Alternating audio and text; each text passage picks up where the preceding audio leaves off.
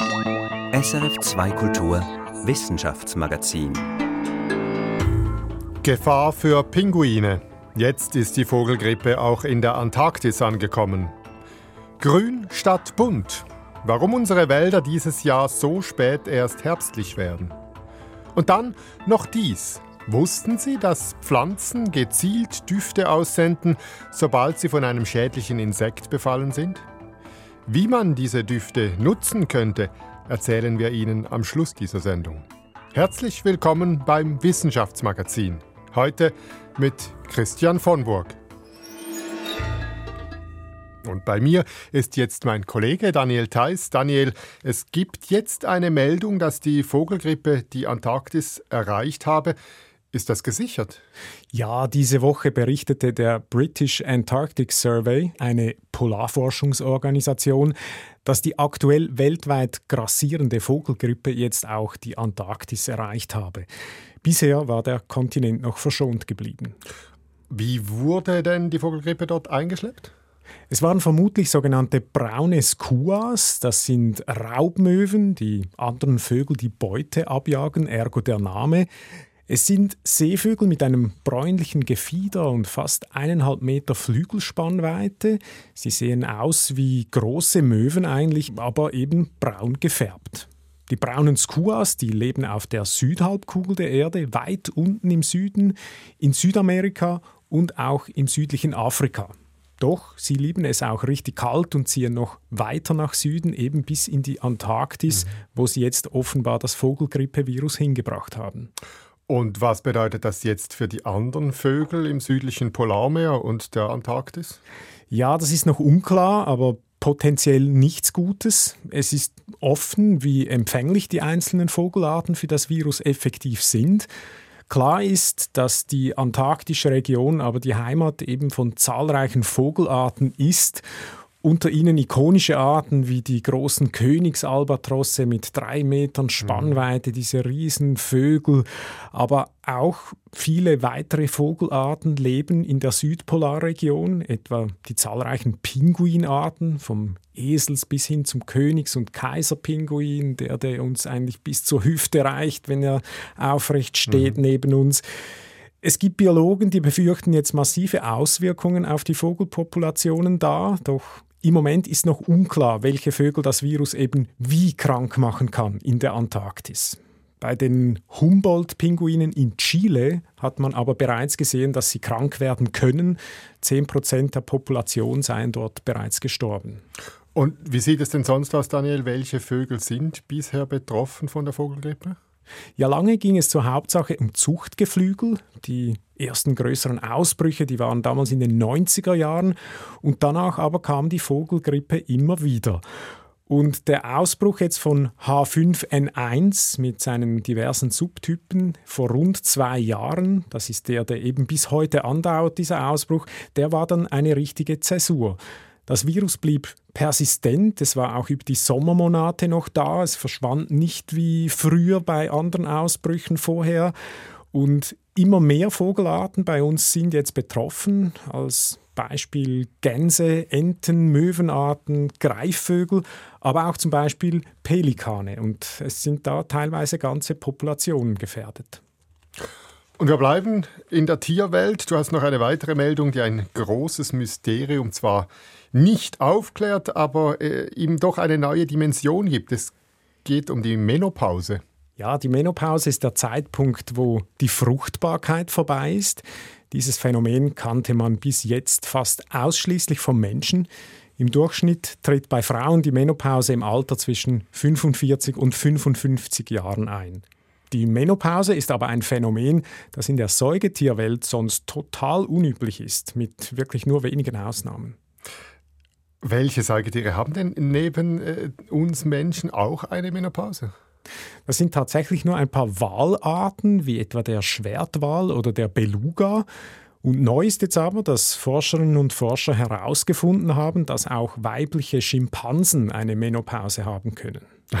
Warum hat man das erst jetzt herausgefunden? Schimpansen werden ja seit Jahrzehnten intensiv erforscht. Ja, das ist eine berechtigte Frage.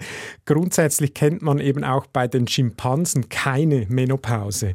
Es geht jetzt tatsächlich um eine ganz spezielle wildlebende Population im Kibale Nationalpark in Uganda. Mhm. Eine Population, die man schon länger beobachtet mit Verhaltensstudien. Und aufgrund eben von Verhaltensweisen, die man beobachtet hat, hat man festgestellt, dass die weiblichen Individuen rund 20 Prozent ihres Lebens, wenn sie älter werden, eben nicht mehr reproduktionsfähig sind. Das war tatsächlich speziell und unerwartet und deshalb haben die Forscherinnen und Forscher dies mit Urinanalysen, aus denen man den Hormonhaushalt ablesen kann, näher nachgeprüft und dabei tatsächlich deutliche hormonelle Veränderungen festgestellt, welche die Menopausenthese bestätigen. Warum eigentlich gibt es denn eine Menopause? Ich meine, fast alle anderen Säugetiere kennen das offenbar nicht. Warum also gibt es bei uns Menschen insbesondere? Weiß man das? Das ist tatsächlich eben eine sehr spannende Frage und man tappt bis heute da im Dunkeln.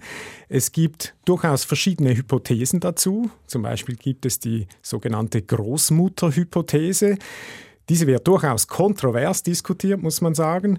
Die Idee dahinter ist, dass es ein Vorteil ist, wenn sich ältere weibliche Individuen um den Nachwuchs der nächsten Generation kümmern, also eben als Großmütter die Enkel betreuen, dass das ein Vorteil sein kann. Eine andere Theorie ist einfach vom Körperbau her, also sozusagen konstruktionsbedingt kann man sagen, dass es so ist, dass es eben eine obere Altersgrenze gibt, wo das Fortpflanzungssystem noch störungsfrei funktionieren kann, weil es eben wie der ganze Körper natürlich auch einem Alterungsprozess unterworfen ist. Mhm. Und dass man jetzt aber bei einer Säugetierart, die zudem noch nahe verwandt ist mit dem Menschen, ebenfalls eine Menopause entdeckt hat, ja, das könnte jetzt dazu führen, dass es dann noch neue Theorien gibt in Zukunft und man dem Geheimnis Menopause vielleicht tatsächlich noch näher auf die Spur kommt. Jetzt ist es kälter geworden und nass. Endlich ist man versucht zu sagen, denn obwohl viele die schönen Herbsttage genossen hatten, für die Natur waren die überdurchschnittlichen Temperaturen im September und Oktober nach einer Hitzewelle Ende August schwer zu verdauen. Augenfällig waren die Veränderungen im Wald. Es gab auffällig früh viele kahle Bäume, dann aber lange keinen richtigen Herbst, wie wir ihn gewohnt sind. Ich habe darüber mit Thomas Wohlgemuth gesprochen. Er leitet die Forschungseinheit Walddynamik an der Forschungsanstalt für Wald, Schnee und Landschaft WSL. Herr Wohlgemuth, wenn ich hier bei mir im Radiostudio Basel aus dem Fenster schaue, sehe ich immer noch grüne Bäume.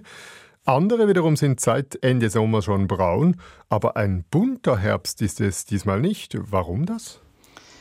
Die Ursache ist der sehr warme und auch trockene und lange Sommer, der führte Anfang September zum Beispiel dazu, dass die Waldbäume in Tieflagen und auf flachgründigen Böden in Wassernot kamen.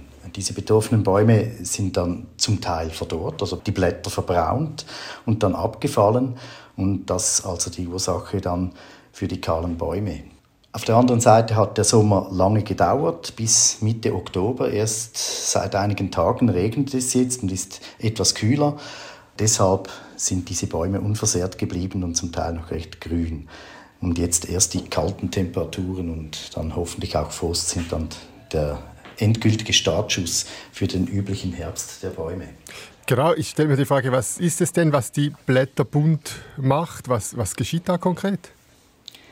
Das ist wegen den kühlen und kalten Temperaturen. Diese führen zum Abbau des Chlorophylls. Das ist dieser grüne Farbstoff, der die Photosynthese betreibt und damit Kohlenhydrate produziert. Die führen dann dazu, dass der Baum und die Blätter wachsen können. Die grünen Blätter sind also wegen diesem Chlorophyll in den Blattzellen grün. Nun, kalte Temperaturen führen dazu, dass dieser Farbstoff abgebaut wird und damit kommen dann andere Farbstoffe erst zum Vorschein. Also zum Beispiel Carotinoide, das ist das Gelb in den Blättern, oder Anthocyane, das ist das Rot in den Blättern. Je tiefer diese Temperaturen dann im Herbst fallen, das kann auch unter Null sein, desto rascher geschieht dieser Abbauprozess und desto stärker kommen diese Farbstoffe zum Vorschein. Und diese tiefen Temperaturen fehlen dem Mittellandherbst fast bis heute noch. Sie haben es bereits erwähnt, äh, viele Buchen zum Beispiel sind schon sehr früh, Ende August, richtig gehen verwelkt. Nach den Trockenwellen schon 2018 und 2022 äh, sind viele der geschwächten Bäume dann gestorben. Wird das diesmal auch so sein? Ja, es ist richtig, dass die Buche nach der Sommerdürre 18 und die Eichen auch während der Sommerdürre 22 äh, in verschiedenen Gebieten verwelkten oder verbraunten und tatsächlich ein beträchtlicher Teil dieser Buchen mit diesen Symptomen ist dann auch in den nächsten drei Jahren abgestorben. Das haben wir gemessen. Ob es dann jetzt ab diesem August ähnlich geschehen wird, dass wieder Buchen absterben, das können wir nicht vorhersehen, weil äh, eigentlich ist das Wachstum auch so Ende August üblicherweise abgeschlossen. Ob das auch für die Zweige stimmt und für die Blätter und ob das dann Schäden gibt oder nicht, das, auf das müssen wir noch warten. Im Kanton Thurgau wiederum und St. Gallen haben Anfang Oktober einzelne Obstbäume geblüht. Auch Löwenzahn war auf den Wiesen zu sehen. Muss einem das beunruhigen oder gibt es das halt einfach ab und zu? Ja, ich habe auch nicht schlecht gestaunt, als ich Rostkastanien blühend gesehen habe vor einer Woche oder auch Wiesensalbei überall wieder. Also das ist tatsächlich ein Phänomen, das bei der warmen Herbstwitterung immer wieder zu beobachten ist. Mir sind aber keine Studien bekannt dazu über die Auswirkung solcher Phänomene auf die spätere Gesundheit von Pflanzen. Und trotzdem äh, mit der Klimaerwärmung sterben jetzt sehr viele Rottannen ab in den tieferen Lagen. Auch die Buchen leiden massiv, was man noch vor zehn Jahren nicht angenommen hätte. Zum Teil auch Eichen, sagen Sie. Äh, sehe ich das richtig? Der Schweizer Wald, der wird sich in den nächsten Jahrzehnten deutlich verändern.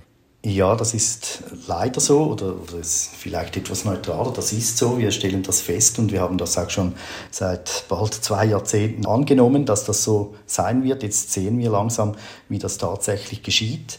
Und mit jeder weiteren Dürre, das ist eigentlich im Moment der Killer während dem Sommer, werden mehr ausgewachsene Bäume absterben, sei es aus Wassernot oder indirekt als Folge von Borkenkäferbefall bei der Fichte oder Rottanne. Das ist ja, schlimm anzusehen. Zum Beispiel bei der Rothahne, sie verliert bei Trockenheit ihr Harz und Borkenkäfer können dann besser eindringen. Das sind so Gründe dafür. Das wird dazu führen, dass neue Baumarten in die Lücke springen können.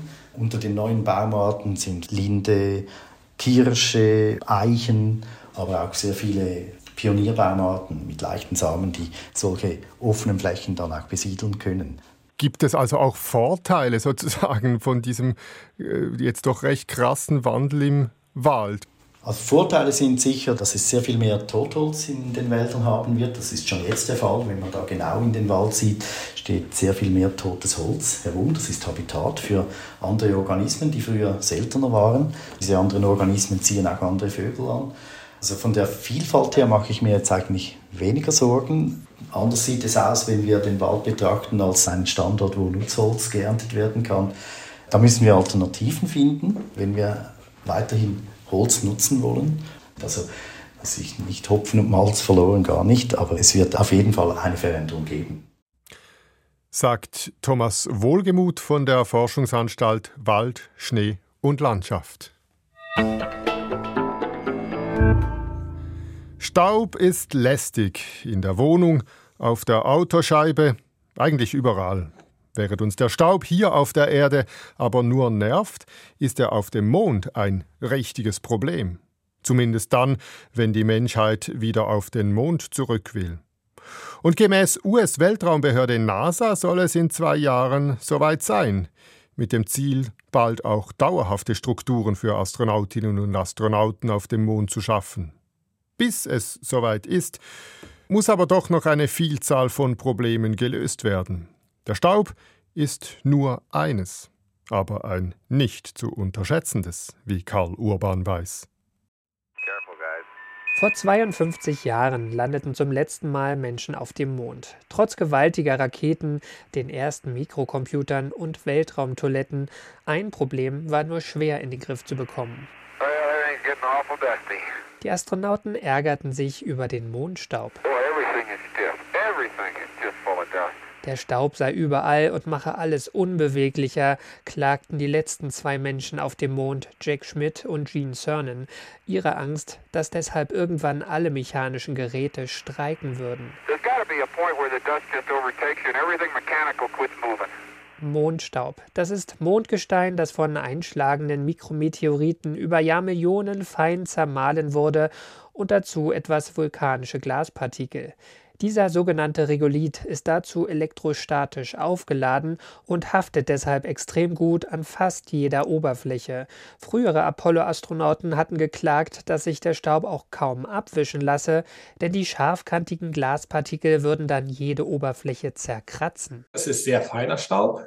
Dann muss man sich vorstellen, auf dem Mond gibt es keine Atmosphäre in dem Sinne auch kein Regen natürlich, aber das äh, muss man sich auch klar machen. Das heißt, Staub, wenn der mal irgendwo klebt, dann ist der dort auch fest für lange Zeit. Wer auf dem Mond landen und herumfahren will, wirbelt noch mehr von dem ärgerlichen Staub auf. Was man dagegen tun kann, wollten Jens Günster und ein Team von Ingenieurinnen und Technikern am Labor der Bundesanstalt für Materialforschung und Prüfung herausfinden. Wir haben also quasi so ein bisschen die Mondoberfläche simuliert, indem wir diesen Sand dort ins Labor gestreut haben oder in einen großen Tiegel gestreut haben. Weil Mondstaub auf der Erde sehr teuer ist, verwendete das Team das lunare Analogmaterial EAC1A. Das ist eigentlich zerstoßenes Vulkangestein, das aus einem Steinbruch in der Nähe von Bonn stammt und von der ESA als Regolith ähnlich anerkannt ist. Im Labor wurde der lästige Staub nicht nur staubfrei, sondern auch zum Bauteil. Mit einem leistungsstarken Laser wurde das Material auf über 1600 Grad Celsius erhitzt und es schmolz, und das bis in eine Tiefe von zwei Zentimetern. Genug, um aus dem Staub eine stabile und am Ende dreieckige Fliese für eine staubfreie Mondstraße herzustellen. Das war erstmal das primäre Ziel, zu gucken, wie tief kann man eigentlich über die Zeit sintern oder schmelzen, wenn man so einen großen Spot hat. Die fertigen Fliesen haben eine Kantenlänge von 20 cm und lassen sich zu einer geschlossenen Oberfläche verlegen. Die Herstellung auf dem Mond könnte anstelle des schweren Hochleistungslasers auch mit Sonnenlicht erfolgen, das von einer Linse zu einem Strahl gebündelt wird. Die dreieckigen Kacheln könnten dann die Landeplätze und Startrampen oder die Wege zwischen den Gebäuden zukünftiger Mondbasen bedecken. Die Fliesen könnten sogar die Außenseite von Habitaten bilden und zum Schutz vor kosmischer Strahlung dienen. Bis es aber soweit ist, sind noch einige Fragen zu beantworten. Beim GLR in Köln wird so ein Lunar Habitat gebaut. Und in dem könnte man dann lokal anfangen, auch mal äh, Bereiche zu konsolidieren mit Strahlung. In dem Fall wird man vielleicht auch wieder einen Laser nehmen und dann mal ausprobieren, was das eigentlich kann. Wie gut ist dann dieses Landepad oder diese Straße? Kippeln diese Fliesen? Ist die Verzahnung gut? Also gibt es noch viel zu testen, äh, viele Strategien zu entwickeln, bevor sowas dann wirklich losgeschickt wurde. Offen ist außerdem, ob sich das Vulkangestein vom Rhein wirklich wie der Rigolith auf dem Mond verhält. Wenn sich dieser genauso schmelzen lässt, so schätzt Jens Günster, könnte ein autonomer Straßenbauroboter ein großes Flugfeld dort oben in zwei bis drei Monaten fertigstellen. Und wenn der lunare Straßenbau doch länger dauert, ist man das immerhin schon von der Erde gewohnt. Staub, der dank Lasern zu Straßenbaumaterial werden könnte. Karl Urban hat berichtet.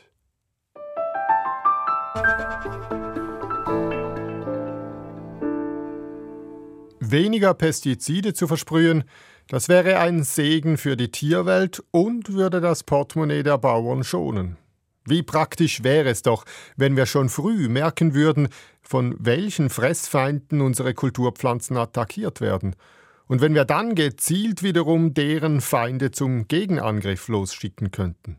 Oder noch besser, wir würden intelligente Agrarroboter losschicken, die das gleich selber erledigen. Das tönt vielleicht utopisch, die Forschung aber versucht genau das zu tun. Vorne mit dabei ist der Biologe Ted Turlings von der Universität Neuenburg. Er hat während Jahren die raffinierte Duftsprache der Pflanzen untersucht, eine Duftsprache, mit der die Pflanzen für sie nützliche Insekten anlocken. Und dieses Wissen versucht Turlings jetzt für eine nachhaltigere Landwirtschaft zu nutzen. Dafür erhält er nun den prestigeträchtigen Schweizer Benoit-Preis. Anita von Mond berichtet. Am Anfang stand eine vermeintlich nicht besonders aufregende Frage, normale Grundlagenforschung eben. Doch Ted Turlings, damals Jungforscher im US-Landwirtschaftsministerium, stieß bald auf mehr. When I started my PhD in Florida, the question of my research was how do these wasps Als Doktorand in Florida sollte ich untersuchen, wie Schlupfwespen, also Nützlinge unter den Insekten, wie diese Wespen ihre Beute finden, gefräßige Raupen auf Maispflanzen. Wahrscheinlich sehen sie die Raupen oder riechen sie, dachte ich. Doch ich erlebte eine Überraschung. Es waren nicht die Raupen, sondern die Pflanzen, die die Wespen anlockten, mit einem intensiven Geruch. Pflanzen, die mit Gerüchen erfolgreich die Feinde ihrer Feinde herbeirufen. Diese Erkenntnis war 1990, als Turling sie publizierte, aufregend. Man wusste damals noch nicht allzu viel Konkretes über die Duftsprache der Pflanzen. Klar, sie locken damit Bestäuber an, zusammen mit den optischen Reizen der Blüten. Doch Turlings konnte zeigen, dass Pflanzen auch ganz andere Lockstoffe aussenden, sagt eine Fachkollegin, Meredith Christine Schumann von der Universität Zürich. You've done a very important foundational work in understanding the relationship between er hat sehr wichtige Grundlagenarbeit geleistet, um den Zusammenhang zwischen Insektenschäden und den flüchtigen Stoffen von Pflanzen zu verstehen. Mit seinen Forschungen hat er auch nachgewiesen, dass Pflanzen quasi an sich selbst biologische Schädlingsbekämpfung betreiben. Biologische Schädlingsbekämpfung, weil die Maispflanzen mit ihren duftenden Hilferufen eben Schlupfwespen herbeirufen.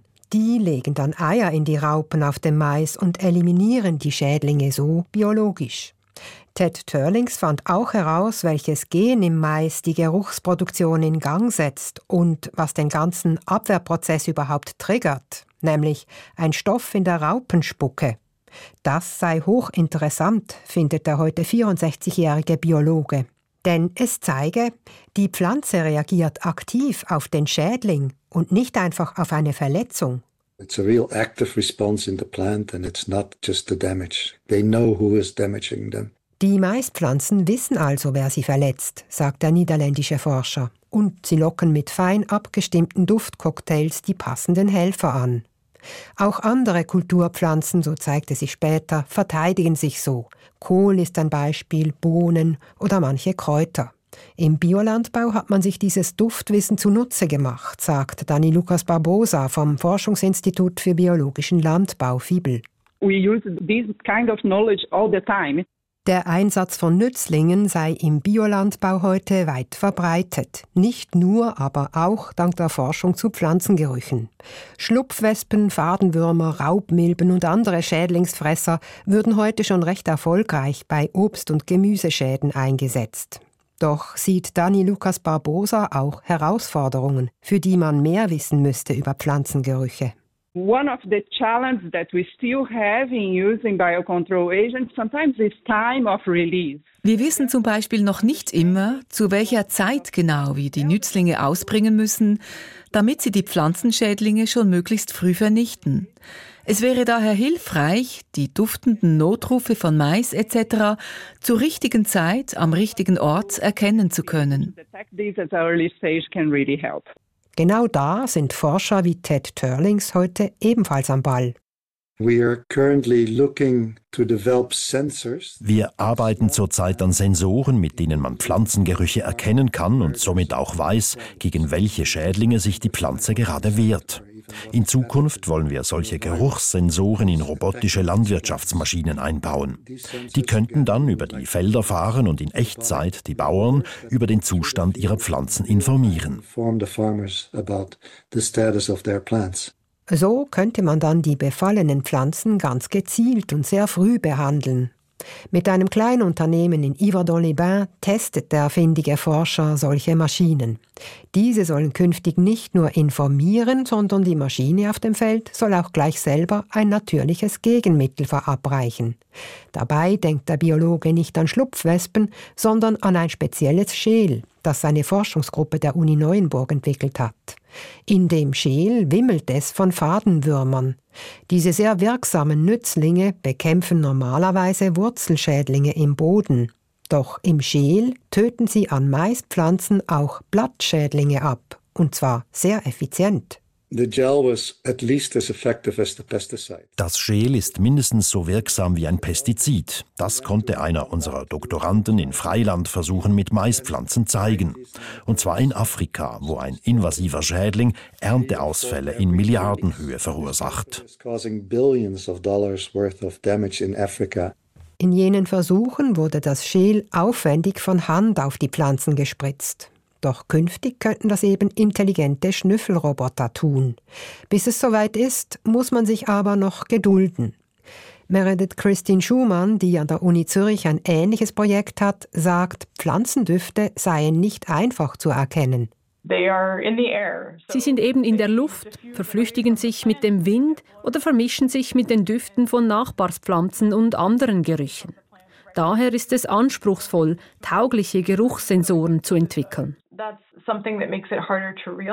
Sie betont aber auch das große Potenzial. Man könne ungemein viel aus Pflanzendüften herauslesen. Wir können sagen, welche Art da zum Beispiel duftet, wie alt die Pflanze ist, welche Schädlinge sie hat. Verheißungsvoll ist auch, dass die Pflanzen sehr früh reagieren. Wie man heute weiß, verströmen sie ihre SOS-Gerüche oft sogar schon, wenn der Schädling noch gar nicht aktiv ist, sondern erst seine Eier auf den Blättern liegen.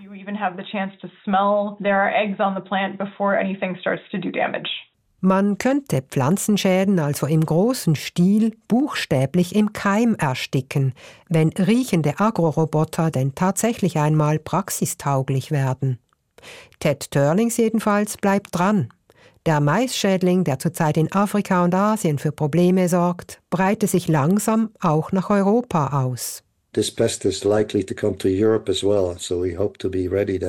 Er hofft, gerüstet zu sein, wenn der Schädling dereinst da ist. Doch zunächst einmal wird der Forscher tüchtig gefeiert, am Montag dann, wenn er den prestigereichen Benoit-Preis erhält. Anita von Mond hat berichtet über das Potenzial intelligenter Schnüffelroboter. Der Benoit-Preis übrigens wird am Montag zusammen mit dem zweiten großen Schweizer Wissenschaftspreis verliehen, dem Latzis-Preis, den die Teilchenphysikerin Lesia Schutzka von der ETH Zürich erhält. Und damit sind wir am Ende dieses Wissenschaftsmagazins. Für die Inhalte verantwortlich ist Anita von Mond und durch die Sendung geführt hat sie Christian von Burg. Das war ein Podcast von SRF.